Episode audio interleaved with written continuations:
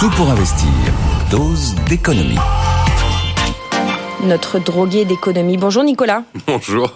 On va évoquer une bonne nouvelle avec vous, une bonne nouvelle pour les achats du quotidien, puisque l'inflation des prix alimentaires passe sous les 10% en octobre. Alors c'est pas nous qui le disons, c'est euh, le baromètre Circana euh, LSA. Et pourtant, vous nous dites ce matin, euh, c'est une bonne nouvelle, mais... Oui, alors je vais commencer par la bonne nouvelle. C'est la fin de l'emballement des prix sur l'alimentaire. C'est clair que le gros de l'inflation, le pic est clairement passé. On tombe sur une inflation à un chiffre en octobre. Ça s'était pas vu depuis 18 mois. L'autre bonne nouvelle, c'est que les marques de distributeurs, les MDD, ont connu une inflation beaucoup plus forte que tout le reste des, rayons. Et là, on commence à être sur des niveaux qui ressemblent aux, grandes marques. Donc ça se calme aussi sur les MDD. Mais je dis mais, effectivement, pour trois raisons. La première, c'est que ce qui se passe, c'est quand même du domaine de l'imperceptible. On est sur des, on est sur des baisses qui sont infinitésimales par rapport aux 21% d'inflation sur les prix alimentaires qu'on a connus en deux ans globalement, ça se verra pas ou très peu euh, sur le ticket de caisse. Le deuxième élément, c'est que d'abord, euh, ce que nous dit Circana, c'est quand même des, moins 0,5, moins 0,6 sur euh, septembre-octobre, très bien. mais c'est dû à quoi? C'est dû à des promotions totalement exceptionnelles sont donc pas inscrites dans la durée. C'est dû à des opérations à prix coûtant qui sont pas non plus inscrites dans la durée. Donc on n'est pas sur quelque chose de structurel, de pérenne qui fait qu'on passe d'un monde à un autre. Et puis le troisième élément, c'est que là on regarde des chiffres euh, en moyenne. Et comme toujours, la moyenne, ben, ça cache des disparités. Et donc il y a les prix euh, qui euh, baissent moi, les prix qui baissent, c'est pas vraiment le cœur du panier du, quotidien, comme on disait en, ouverture. Les produits de droguerie, ça baisse. Bon, c'est bien, on est content, mais enfin. C'est quoi des produits de droguerie? bah, bah des produits, des produits d'entretien, si vous voulez.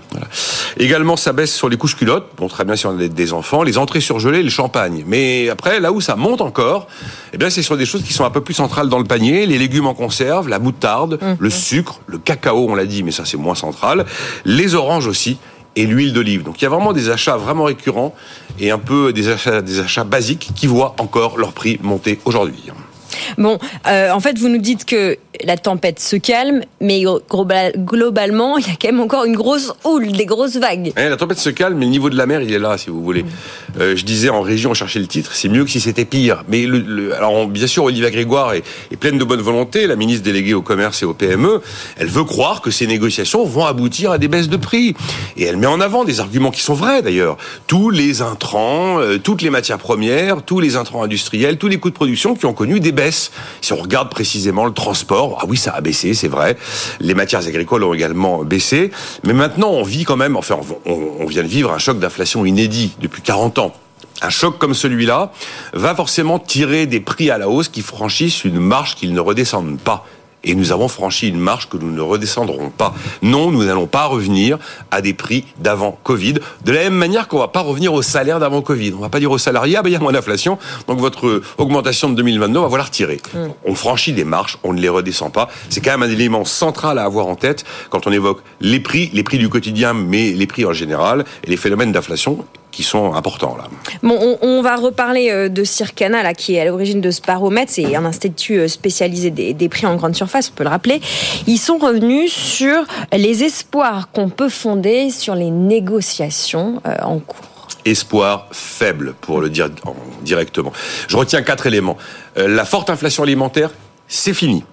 L'impression que la vie est chère, c'est pas une c'est pas une vue de l'esprit. Souvent, vous savez, on oppose les chiffres de l'Insee avec le ressenti des gens. Dans notre baromètre Doxa, on leur demande quel est le niveau d'inflation global en France. À bah, la moyenne est passée de 18 à 17 mm. alors que le chiffre Insee, il est en dessous de 5% donc, quand on pense que la vie est chère, c'est pas une vue de l'esprit, dit euh, Circana. Troisième chose, les prix ne vont pas redescendre, c'est ce que je vous disais. Donc oui, effectivement, on a des prix agricoles, des prix industriels qui ont un peu reculé, mais c'est en hausse pour les salaires, c'est en hausse pour l'énergie, c'est en hausse pour l'emballage, c'est aussi en hausse, c'est moins visible, mais tous les investissements RSE, Carrefour, ils en font des investissements RSE. Absolument. Euh, ici, je vais pas expliquer RSE, je crois que tout le monde sait ce que c'est. Ça représente des coûts. Il y a des coûts de production qui sont en hausse et qui vont le rester. Et le dernier élément, c'est que, et là c'est un peu cynique, mais Circana dit, bah on a avancé les négociations très bien on a sans doute avancé les hausses de prix. Hmm. Tout simplement.